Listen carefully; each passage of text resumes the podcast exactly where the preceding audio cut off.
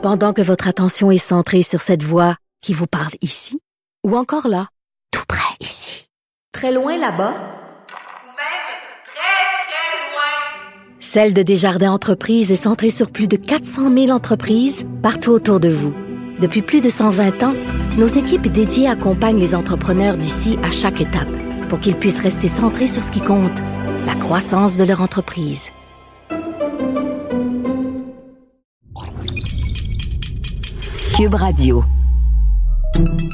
Salut, c'est Charles Dran avec l'équipe dans 5 minutes. On s'intéresse aux sciences, à l'histoire et à l'actualité.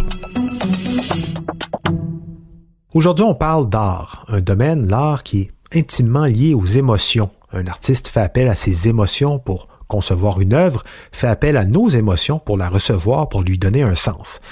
Mais si l'art est quelque chose qui part de l'émotion, est-ce qu'une intelligence artificielle pourrait par exemple créer de l'art si on lui montre comment?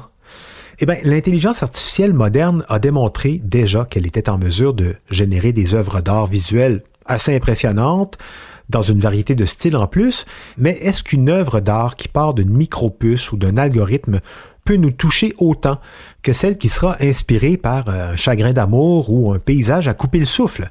Est-ce que c'est possible pour euh, les machines de comprendre et d'intégrer la complexité des émotions humaines dans un contexte artistique? Autrement dit, est-ce qu'une intelligence artificielle pourrait un jour remplacer les artistes? Voici Élise Jeté. Je vais y répondre en vous présentant Artemis, un nouvel ensemble de données qui regroupe les réactions émotionnelles et les explications des œuvres visuelles. Artemis a été conçu par des chercheurs de l'Université de Stanford, du laboratoire d'informatique de l'École polytechnique de France et de l'Université King Abdullah des sciences et de la technologie en Arabie saoudite. Les peintures de jardin de Monet peuvent apaiser la personne qui les regarde, tandis que les montres molles de Dali peuvent susciter de la peur ou de la confusion. L'équipe de recherche a donc développé des modèles d'apprentissage automatique capables de prédire l'émotion dominante à partir d'images ou de textes et de fournir des explications. On peut donc dire que désormais, un critique d'art robotisé peut prédire les émotions que les peintures célèbres vont provoquer et il va les expliquer souvent de manière aussi convaincante qu'un humain. Si on nous dit qu'on va analyser des images par intelligence artificielle, on peut s'imaginer qu'on va nous décrire l'action qui se déroule sur l'image. Mais les sentiments subjectifs qui sont vécus par un humain devant une œuvre d'art ont aussi un impact sur notre appréciation de l'œuvre. Panos Aklioptas de l'Université Stanford en Californie en parle même de façon plus large que ça dans le magazine New Scientist. Il explique que notre façon de comprendre et d'interpréter notre monde implique de nombreuses réactions émotionnelles. Et il a raison. Nos journées ne sont pas simplement des suites d'événements qu'on explique de manière pragmatique et qu'on vit sans broncher. Je suis capable de vivre de la joie, de la colère et de la tristesse dans le même cinq minutes. Donc, ça influence forcément ma manière d'enregistrer les choses qui m'arrivent. Être capable de prédire et même d'imiter ces réponses émotives, ça pourrait éventuellement aider les machines à interagir avec nous de manière plus transparente. C'est pour ça que cette équipe de recherche a construit ce vaste ensemble de données au sujet des réactions humaines face à l'art.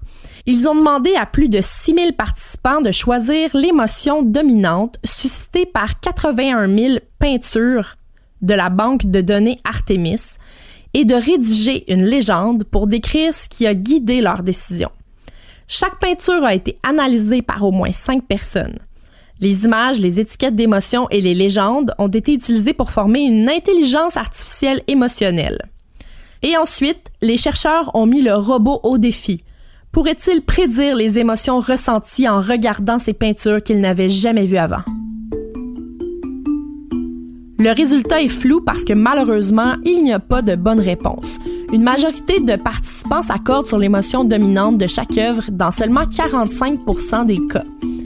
Les chercheurs ont donc réalisé une autre forme de test en montrant à des évaluateurs une peinture accompagnée d'une légende écrite par l'ordinateur et d'une légende écrite par un humain. Puis, ils leur ont demandé de deviner ce qui avait été écrit par un humain. Les légendes produites grâce à l'intelligence artificielle ont réussi à se faire passer pour des légendes écrites par des humains dans 50 des cas.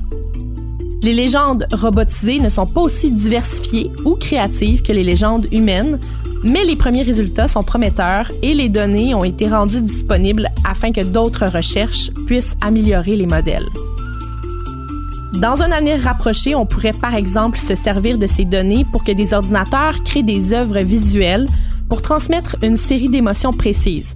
En psychologie, l'art-thérapie pourrait utiliser ces images-là, conçues par intelligence artificielle, pour provoquer une émotion qui n'est pas commune chez un patient, par exemple. des intelligences artificielles comme des outils dans les domaines impliquant l'art, comme l'art-thérapie, pourquoi pas, mais un robot qui compose comme Bach ou qui peint comme Paul-Émile Bordua, bonne chance, on en est loin. Et puis, c'est pas automatique, hein, l'intelligence artificielle, Elise l'expliquait, ces petites bêtes-là, on le dit souvent, mais elles sont conçues par des vrais humains et entraînées aussi par des vrais gens. Donc, euh, c'est pas magique tout ça, hein. ça, ça. part quand même de l'humain. D'ailleurs, si jamais vous souhaitez vous impliquer dans le cas précis de l'expérience Artemis, c'est simple, rendez-vous sur leur site. Ils sont en recrutement de volontaires artemisdataset.org. Merci, Lise Jeté. C'était en cinq minutes.